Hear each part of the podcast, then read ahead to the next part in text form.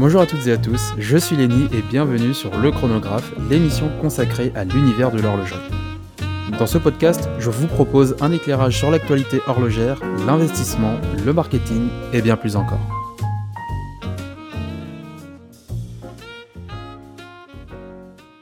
Bonjour à toutes et à tous, bienvenue sur le chronographe, épisode 3 de la saison 2. Je pense que je vais arrêter de présenter euh, les épisodes euh, au fil du temps puisque je ne pense pas que ça soit encore nécessaire. Aujourd'hui, petite question, comment peut-on se lancer dans la haute horlogerie quand on n'est pas spécialement reconnu pour cet univers? Eh bien, c'est Gucci qui répondra à cette question aujourd'hui car la maison, pour ses 100 ans d'existence, se lance à la conquête de la haute horlogerie et on va donc parler ensemble de, la maison, ce qu'elle sait faire. On finira donc par analyser les modèles que la marque propose. Et pour finir, qu'est-ce qu'on peut penser de tout ça? Une intro brève, mais une intro quand même. La haute horlogerie et Gucci, c'est parti. Alors Gucci, avant de commencer à parler des montres, qu'est-ce que c'est? Gucci, c'est une marque euh, de luxe, jusque-là je ne vous apprends rien, euh, qui se spécialise en tout cas dans la maroquinerie, le prêt-à-porter, les chaussures, les accessoires, et plus récemment la joaillerie. Gucci proposait déjà de l'horlogerie depuis 1972, donc ça fait, ça fait presque 40 ans que Gucci propose de l'horlogerie, mais c'était plus des accessoires que de réels garde-temps qui s'inscrivent dans la dynastie horlogère, comme on a l'habitude de parler dans l'émission. D'ailleurs, le siège dédié aux montres euh, se situe à Neuchâtel, et sa manufacture est spécialisée dans la fabrication de cadrans dans le, canton de Tessin. Et on a ensuite un contrôle qualité, d'assemblage et de sertissage des diamants euh, qui s'effectue euh, à la chaux de fond.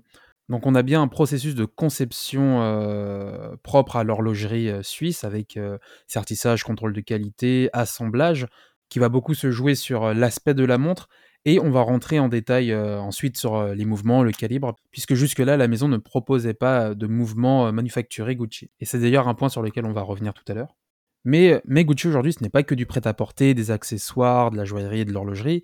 la marque s'étend beaucoup plus loin, puisqu'elle propose aussi des, cosmétiques avec Gucci Beauty, des parfums, de la décoration d'intérieur avec Gucci Décor, mais c'est bien la maroquinerie qui représente plus de la moitié du chiffre d'affaires de la marque. Aujourd'hui, Gucci est détenu par euh, le groupe euh, de luxe Kering. Donc, pour rappel, on a Kering, on a Richemont, on a LVMH. Aujourd'hui, Gucci, en, quelques chiffres, c'est plus de 400 boutiques dans le monde, c'est euh, près de 17 000 collaborateurs. Et en 2018, la marque représentait 8 milliards de chiffres d'affaires, avec un profit de presque 4 milliards d'euros. C'est une très belle maison, avec un très beau parcours. Et donc pour l'année 2021, ce géant de la mode et du luxe annonce euh, son arrivée dans la haute horlogerie. Et l'année 2021 représente une année spéciale pour la marque, puisque c'est en 1921 que la marque a vu le jour. Donc aujourd'hui, ça fait 100 euh, ans, un siècle que, euh, que la maison existe. Et pour marquer le coup, Gucci a décidé de se lancer sur la haute horlogerie.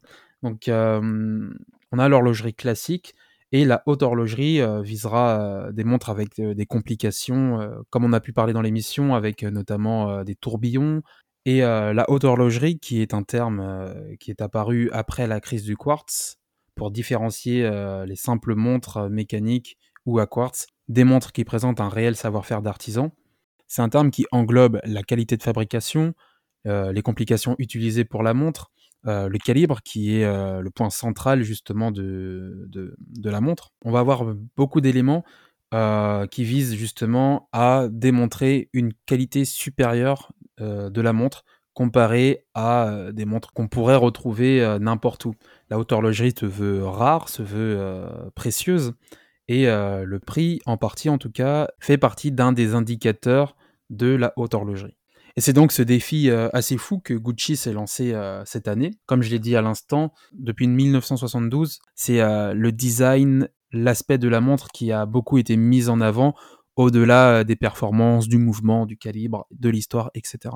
Et donc avant de rentrer en détail et d'analyser euh, ces montres, il nous reste un dernier point à voir, à savoir euh, le designer qui a designé ces montres-là, puisque c'est ni plus ni moins que Alessandro Michel, un des piliers artistiques de la maison Gucci, puisque Alessandro Michel, c'est plus de 12 ans chez Gucci, où il a été à tour de rôle directeur de création de la maroquinerie en 2006 notamment, directeur artistique en 2011, directeur de création pour une marque de porcelaine euh, acquise par Gucci, il est également à l'origine du second souffle de la collection Homme de Gucci il y a, il y a environ 5 ans. c'est un atout majeur pour la maison, mais ce qui est intéressant, c'est que cet homme a également été à l'origine de la com qui a beaucoup fait parler d'elle il, y a, il y a moins d'un an. C'est la collection où vous voyez les accessoires, les chaussures, le prêt-à-porter floqué en jaune fluo d'un mot significatif qui était fake, qui veut dire faux. Et parfois on retrouvait aussi not fake en jaune par-dessus le prêt-à-porter les accessoires, qui donnait un style assez discutable, mais qui a beaucoup beaucoup fait parler de lui, en bien ou en mal d'ailleurs. Et ça a valu à Gucci d'être au centre des intérêts pendant plusieurs mois. Donc euh, beaucoup diront euh, coup de génie, euh, d'autres diront coup de folie.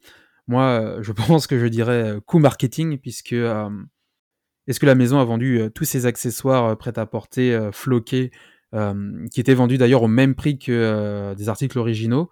Ça reste un mystère, mais en tout cas, la maison s'est beaucoup fait remarquer, et lorsqu'on est une maison de mode, lorsqu'on parle de nous, ça reste une communication.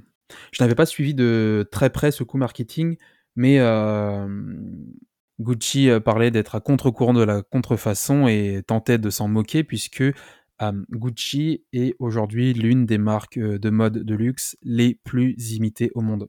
On retrouve absolument euh, tous les articles de Gucci en contrefaçon, ce qui, est une réelle, menace pour la marque. Et la réponse de Gucci à la contrefaçon était justement de grossir les traits en mettant note fake sur, sur ces articles mais avec un esprit autant avant-gardiste que celui de Alessandro Michel, à quoi pouvait-on s'attendre du design des montres de haute horlogerie de la maison Gucci?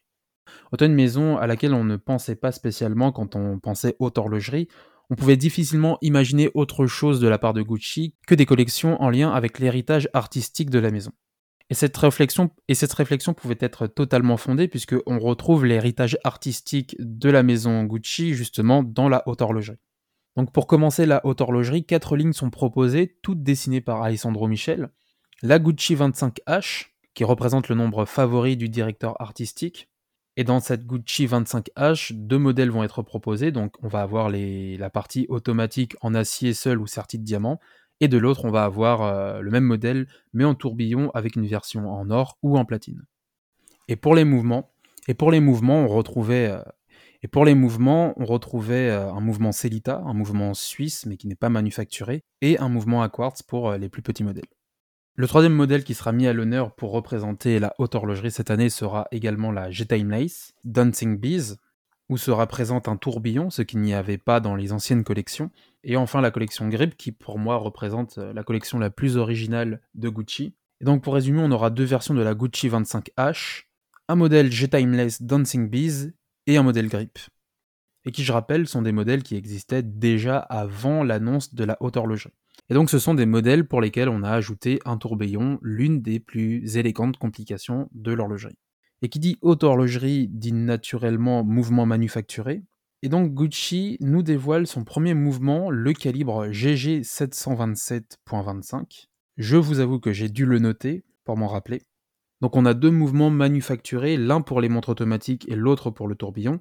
Donc ça nous donne le mouvement GG727.25A pour la collection Grip et la collection 25H qui ne présente pas de tourbillon. Et enfin, la GG727.25T pour la G-Timeless Bees qui présente un tourbillon et l'autre version de la 25H qui en présente un également. Les montres sont disponibles sur Instagram pour celles et ceux qui veulent les découvrir. Donc je vous invite à aller sur le chronographe sans eux et ces mouvements manufacturés, Gucci les doit à sa maison mère Kering qui s'est chargée de la production de ses ateliers situés en Suisse. Donc pour le moment, il est trop tôt pour juger de la performance des modèles puisqu'ils ne sont pas encore sortis. Et on ne saurait même pas encore dire combien d'heures d'autonomie disposent ces montres. Mais avec les nouveaux calibres qu'on a l'habitude de voir, on est en droit d'attendre une montre qui a minimum 72 heures d'autonomie. Et avec l'autonomie, euh, et avec l'autonomie de la montre, une autre question survient, c'est également la fiabilité, puisque Kering aujourd'hui euh, possède euh, des maisons euh, horlogères qui sont au nombre de trois. Et donc le groupe Kering a très probablement sollicité l'une de ces trois maisons horlogères pour réaliser le calibre manufacturé de Gucci. Donc parmi les trois maisons horlogères dont le groupe Kering dispose, on a Ulysse Nardin, Jean Richard et surtout Gérard Perregaux, qui sont des maisons fortes, assez discrètes et qui donc par conséquent s'adressent à un marché de niche. Mais avec l'arrivée de cette diversification, la haute horlogerie Ajoutez à cela des mouvements manufacturés, accompagnés d'une vision artistique propre à l'univers de Gucci, est-ce que tout cela sera suffisant pour directement concurrencer les géants de la haute horlogerie qui sont déjà ancrés depuis des années? Surtout quand on sait que le savoir-faire horloger de certaines maisons, et surtout la confiance vis-à-vis du consommateur, est acquise depuis plusieurs siècles. Eh bien, c'est une réponse que Gucci nous apportera en fin d'année, puisque euh, la maison a décidé d'installer sa section haute horlogerie à Place Vendôme, littéralement le centre de toutes les grandes boutiques de maisons horlogères. Face à Blancpain, face à Rolex, face à Gégeur-Lecoutre, la maison Gucci semble assez sûre d'elle. Une confiance non dissimulée puisqu'on retrouvera les modèles entre 8000 et 250 000 euros. Donc c'est un prix, euh, un prix conséquent quand on sait surtout que euh, les modèles présentés auparavant par euh, la marque atteignaient très difficilement plus de 3000 euros pour des montres en mouvement non manufacturées, j'entends bien. Et donc Gucci, qui assume pleinement cette extension d'univers, euh, présentera des modèles entre 8000 et 250 000 euros. Très curieux euh, d'ici la fin de l'année de voir qui sera au rendez-vous pour accueillir les montres Gucci euh, de la collection haute horlogerie. Mais là où les montres de Gucci pourront se différencier, c'est sur l'aspect mode, puisque les grandes maisons horlogères que l'on connaît aujourd'hui ont un historique sur la technique, le savoir-faire, la robustesse et la confiance. Mais là où Gucci peut jouer ses cartes, c'est justement sur son design qui est assez atypique pour une maison de haute horlogerie. Atypique puisqu'on retrouve un ADN issu directement de l'univers de la mode au service de la haute horlogerie quand on a l'habitude de voir des maisons horlogères qui justement s'ancrent sur la tradition et cherchent à modifier le moins possible le matériel d'origine. C'est peut-être là la force de Gucci. Et pour conclure cet épisode, une dernière réflexion peut survenir c'est que l'image de Gucci est tellement ancrée dans la mode et l'accessoire, et plus récemment la joaillerie, qu'il est difficile de l'imaginer ailleurs. Et surtout en si peu de temps. En comparaison, on a une autre maison italienne qui s'est également lancée dans l'horlogerie, c'est la maison Bulgari. Et cette maison a mis du temps avant d'ancrer son savoir-faire horloger. Alors bien sûr, Bulgari proposait déjà des montres bien avant 2012, et les mouvements n'étaient d'ailleurs pas du tout manufacturés. Mais étant une maison euh, joaillière italienne, elle proposait déjà des montres inspirées de matériaux nobles dont bénéficiaient déjà certains pendentifs ou autres colliers de, la maison. C'était donc une suite logique de transformer euh, le bijou en montre pour grossir le trait. Et c'est justement avec cette vision que euh, Bulgari en 2021 arrive à rester cohérent en proposant des modèles qui plaisent et qui sont reconnus par la sphère de la haute horlogerie, sans oublier que depuis euh, les années 2000, Bulgarie a racheté les manufactures de Daniel Ross et de Gérald Ginta pour appuyer leur légitimité justement. Et très brièvement, Daniel Ross, c'est euh, un artisan horloger qui a travaillé 7 ans chez Audemars Piguet, 14 ans chez Breguet, qui a ensuite lancé euh, sa propre manufacture. Et euh, de l'autre côté, on a Gérard Ginta qui a designé à lui seul la Royal Oak et la Nautilus, donc deux icônes de l'horlogerie. Et aujourd'hui, ces deux manufactures qui sont reconnus mondialement appartiennent à Bulgarie. Donc en termes, de, storytelling et de confiance, on se situe à ce niveau-là.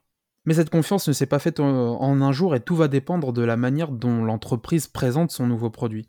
Il y a également un rapport de confiance entre le consommateur et l'entreprise. Et le consommateur euh, féru d'horlogerie, lui, aura besoin d'être rassuré sur la fiabilité de son produit. En haute horlogerie, on est en droit d'attendre un niveau au minimum excellent.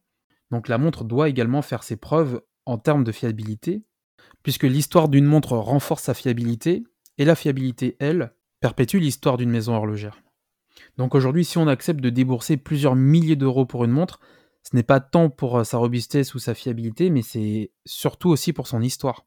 Et je sais pas vous, mais j'ai très hâte de connaître celle de Gucci pour son segment de haute horlogerie. Cet épisode est à présent terminé, merci de l'avoir écouté jusqu'au bout. Comme d'habitude, je vous invite à laisser 5 euh, étoiles sur Apple Podcast, ça m'aide énormément pour savoir si l'épisode vous a plu. Si vous voulez en savoir plus ou peut-être simplement me faire un retour, vous pouvez me contacter sur Instagram, le chronographe sans eux, et également au passage vous abonner à la page Instagram. Je vous dis à la semaine prochaine pour un nouvel épisode. D'ici là, prenez soin de vous. C'était Lenny. Salut